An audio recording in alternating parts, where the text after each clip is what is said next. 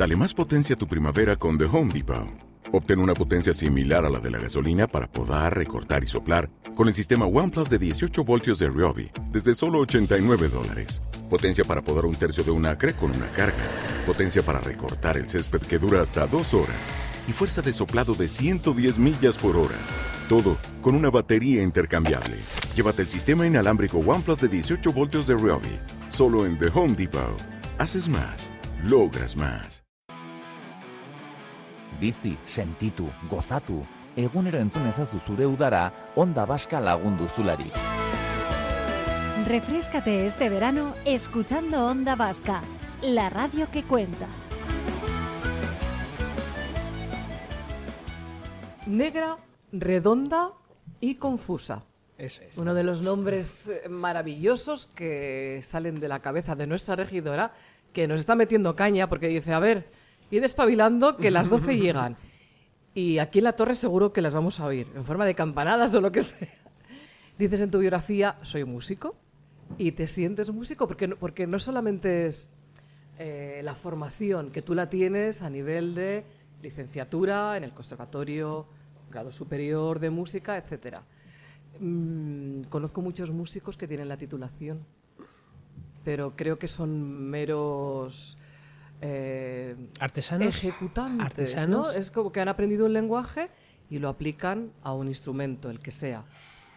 Pero eso verdaderamente no te hace músico, ¿no? Le falta el alma. Y tú la tienes, te sobra alma. Bueno, lo intentamos. Intentamos. Sí, esto has entrado bien porque esta mm, conversación la hemos tenido varios músicos. Que porque eh, la música, cuando eres músico, tocas un instrumento. La mayoría. La may- sí. Entonces ya eres un artesano. Eres una persona que con tus manos, eh, ya sea un violín, un piano, un contrabajo, trabajas con tus manos. Pero luego está el, el concepto artista, que es el concepto de que necesitas crear. Necesitas crear música, necesitas crear... eh, eh, todas esas cosas que tienes en tu cabeza necesitas plasmarlas eh, con notas Y expresarlo. y expresarlo. Porque Entonces, estoy pensando en los directores de orquesta. Coges una pieza que está escrita, es decir, el lenguaje es el mismo. Hace poquito nos decía pero José un- Ibarrola que la música es el lenguaje universal. Lo, eh, lo, mm, lea la partitura hablando de alfabetos, alefatos o lo que sea diferentes. Eh, un chino, un japonés, un árabe, un hebreo, eh, un ruso. Pero una partitura musical es el lenguaje universal, lo lee todo el mundo.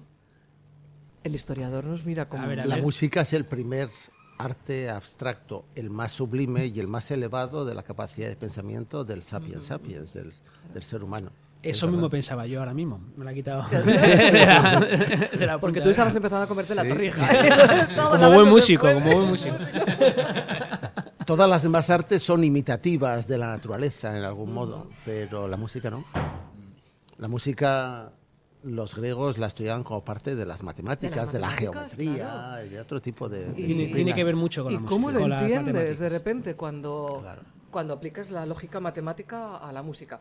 Pero bueno, eso, que, que cualquiera puede eh, aprender un lenguaje. Y ahí, Ahí es donde entra la parte importante que es...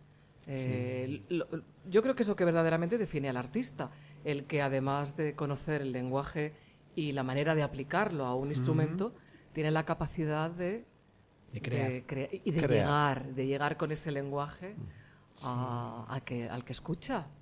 Y, y- y te vas a un instrumento Sí. que no es precisamente el más frecuente, No, el bajo no es el más. pero, pero por otro lado muy bien, ¿no? Porque las clases de piano están saturadas. Sí, sí. Es como, a Lo que pasa que, bueno, eh, dentro de. Yo siempre he sido muy melómano. Yo cuando era muy pequeñito escuchaba los discos de mis hermanos, luego yo empecé a escuchar mucha música. de Estos que te metes en la habitación con 14 años a escuchar música y tus amigos se van por ahí y tú. Y tú te quedas Yo escuchando escuchaba música. Yo, yo- yo tengo ese concepto de decir, no, yo me quedo escuchando música. Y sí, tenía discos y, y los quería escuchar, me escuchaba. Me, me leía la, la contraportada, me leía los créditos, es- esos locos que decía, a ver, ¿quién, quién, quién ha producido este disco? Rick Rubin. ¿Quién es Rick Rubin? Por aquí no, no podías entrar en No había internet. No había internet. Entonces tenías que Pero bichear, preguntar. La enciclopedia. La enciclopedia y, y- y comprarte la, la Bass Player y comprarte la Guitar Player, las revistas que, te, que venían ahí. Vivimos aquella época. y Yo era muy, muy friki con eso. Muy, muy friki, muy friki. Pues exagerado, ¿eh? ¿Y, y te gustaba el bajo? Bueno, a mí me gustaba la guitarra, me gustaba la batería. Yo iba para la batería. No me encantaba la batería. Yo tenía unas baquetas y Pero sabía en tocar casa un te poco. dijeron que ni hablar del imposible. peluquín. Y Claro. tenía unas baquetas y yo me acuerdo que la primera vez que me senté en una batería ya tocaba la batería, porque yo lo hacía con mimo. Mi- entonces yo me senté en una batería y mm, de manera un poco torpe, pero ya tocaba unos ritmos y el, el dueño de la batería me decía, hombre, pero si, si tocas la batería, ¿tienes batería? Digo, no, tengo baquetas. Tengo baqueta. Y entonces me pongo los discos de Barón Rojo de mi hermano o de, de la época Y yo ¿no? hago y hago como que toco y, y eso tiene que ser así. Sí, Pero, sí. pero la, mm, el efecto que producía, la, la percusión, Sí. eso era fantástico. Ten en cuenta que la percusión es la primera música. Claro, Nace de, claro, claro. de un parche, la música como la concebimos, nace de un parche que, que entonces ellos golpeaban para llevar un ritmo para poder hacer pues los- nuestros ancestros, eh, bailar alrededor de una hoguera y contar historias. Así nace la música. Y luego otro parche, dijeron, hombre, pues tenemos un parche que da una nota, damos otro parche y entonces nace la dominante. Es el quinto grado. Ah, bueno, Que es claro. cuando vas a ver una película de, de estos de galeras, tin, tom, tin, tom, Sí, sí, sí. tónica sí. quinta, tónica claro, quinta. claro, claro, claro. Y luego ya vinieron los griegos La. Desembarcaron y los dijeron, hombre, pero si, si hay un tin, tom, pues entre Vamos a tin hacer y tom vamos, a, vamos con nuestras matemáticas, vamos a intentar diseccionar por intervalos, tono, tono, semitono, hasta nacer la escala mayor, que es la que utilizamos nosotros, que es la que, que viene de los modos gregorianos. Y, y así, así, así, hasta el reggaetón. que se va toda la mierda. Claro. Esto- Vamos esto para es como atrás. Borrón y cuenta nueva. Aquí ya hemos llegado al límite de lo, es que, así. de lo que se el- puede. el, ser humano evoluciona hasta llegar a un punto donde deja de evolucionar y, y- y- y va para atrás. Involuciona. Involuciona. Entonces luego ya a partir de ahí, de cero. Empezamos, vamos a, vamos y, a y volver a las volveremos otra vez al parche y, y a darlo ahí y a bailar y a perrear con un parche de cuero. Bueno, estás ya en el conservatorio estudiando, no pudo ser batería, No, a pesar de tus fue, ¿eh? qué fue faena. bajo eléctrico. Y bajo eléctrico, pero también con trabajo. Sí, pero tuve hice la prueba de acceso al conservatorio superior de, con bajo y con trabajo porque tocaba los dos instrumentos. Eh, ¿Y en qué momento? Porque claro, eh, Hmm. no, no lo entendemos, o, o sea, no, Sí. no lo visualizamos como instrumento de composición. Sí, hombre, el, instrumento, el bajo eléctrico es un instrumento, así como el contrabajo es un instrumento antiguo y se ha Sí. hecho muchas cosas con él. Sí. El bajo eléctrico hasta 1952 no se, no se Leo Fender cogía, había un problema porque ya empezaba el rock and roll, empezaba Elvis y los Claro, ¿y contrabajos no sonaban, con- no, no Claro, sonaban porque claro, la claro. batería, guitarra eléctrica, Se lo comían. entonces tuvo que haber un Leo Fender dijo hay que hacer algo eléctrico, es más la guitarra, el bajo eléctrico más se le llamaba guitarra baja y todos los bajistas de la primera época eran guitarristas. Eran Paul guitarristas. McCartney era guitarrista, eh, Jean Paul Jones de los Led Zeppelin era guitarrista, todos los eran Pero guitarristas. esa guitarra baja era de cuatro cuerdas. De cuatro O cuerdas, sea, se to- igual que un bajo, pero Igual que una guitarra, pero con cuatro, con cuatro cuerdas, cuerdas. Se tocaba con púa y en vez de tocar acordes, pues tocabas la fundamental. claro. Entonces, era un instrumento que estaba muy eh, mal visto, porque todos los contrabajistas lo ven como un instrumento de segunda. Ya. De ahí viene el. El, eh, el último que llega se, se- le toca al bajo. toca al bajo. o o el, eh, el- los bajistas son el guitarrista malo del grupo, ¿sabes? que como no pega una, le, le cuelgan el bajo. Gonzalo Tejada, eh, profesor mío de contrabajo, me decía que el contrabajo es como una novia celosa. Si la dejas una temporada, no perdona. No. Llegas a ella, es muy duro. Y entonces, igual estás unos meses que estás más con el bajo eléctrico. Yo también toco la guitarra o produciendo discos. Y vuelves al bajo, al contrabajo y dices, ostras, este, Joder, no mi estoy novia". ágil. Qué rencorosa, Qué ¿eh? rencorosa, ¿eh? Dame un poco de. De cancha, da un poco de. Que no lo voy a volver a hacer. Sí, no, no, te- no te vuelvo a dejar. Y, y por este motivo, precisamente, eh, has sido eh, bajista acompañando, pues entre otros, a Kepa Junquera. Participaste en ese Sí.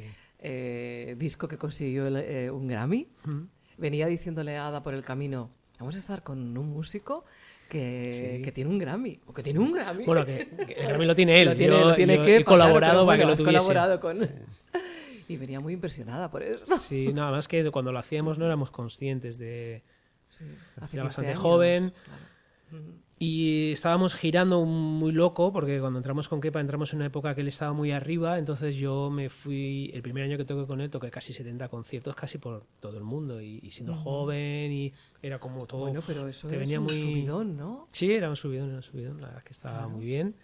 Y, y claro, de repente nos, nos pl- plantamos en el Arriaga tres días tocando, eran tres conciertos seguidos, con un montón de invitados muy, muy potentes y, y grabando un disco en directo. Mi primer disco en directo, ¿no? Porque como, como instrumentista.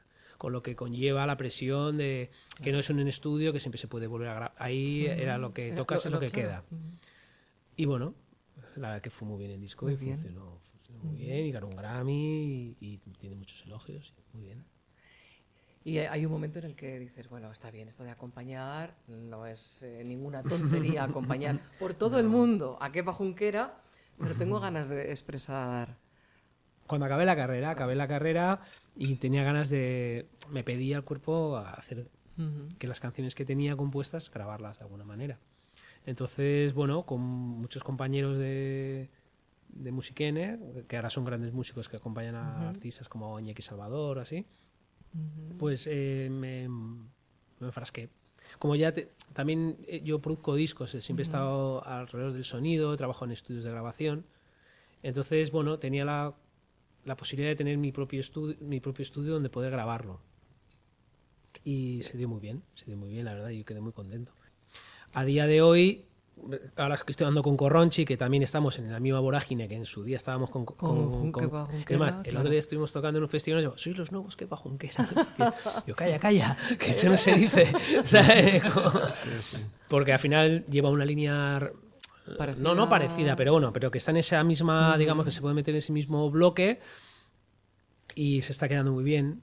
Se está quedando muy bien en todos los festivales. Estuvimos tocando el fin de semana pasado en, en Pollo Gómez, en Burgos.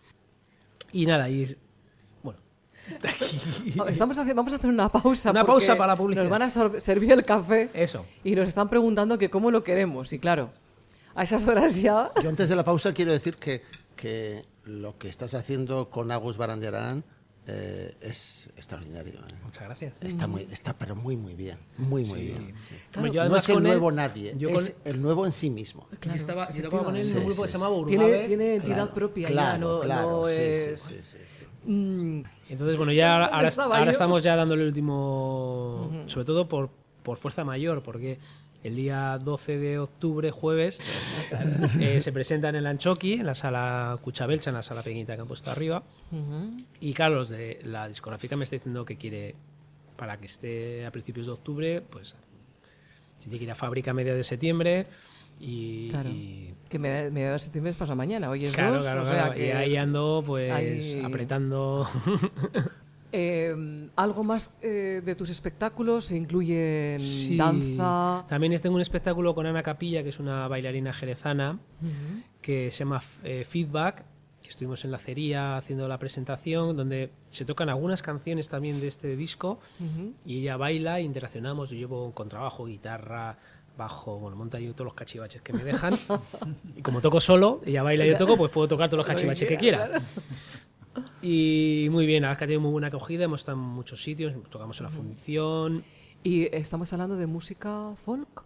No, no, ¿O estoy- jazz? jazz ambiental. Es que, ¿cómo lo catalogarlo? Claro, eh? es que qué difícil, Hombre, ya- eh, eh, yo lo pondría como fusión. Como fusión. Sí, Vale. puede haber un poco. Y eso estamos el día, la semana siguiente a mi presentación, que es el día 22 de octubre, domingo, en el Teatro Campos en la Cúpula, dentro del Festival Baz. Ah, Ahí vale. estamos también con feedback, que tocaremos algunas canciones del disco y otras que no son del disco. otras que no son del Y es un espectáculo de interacción entre danza y música.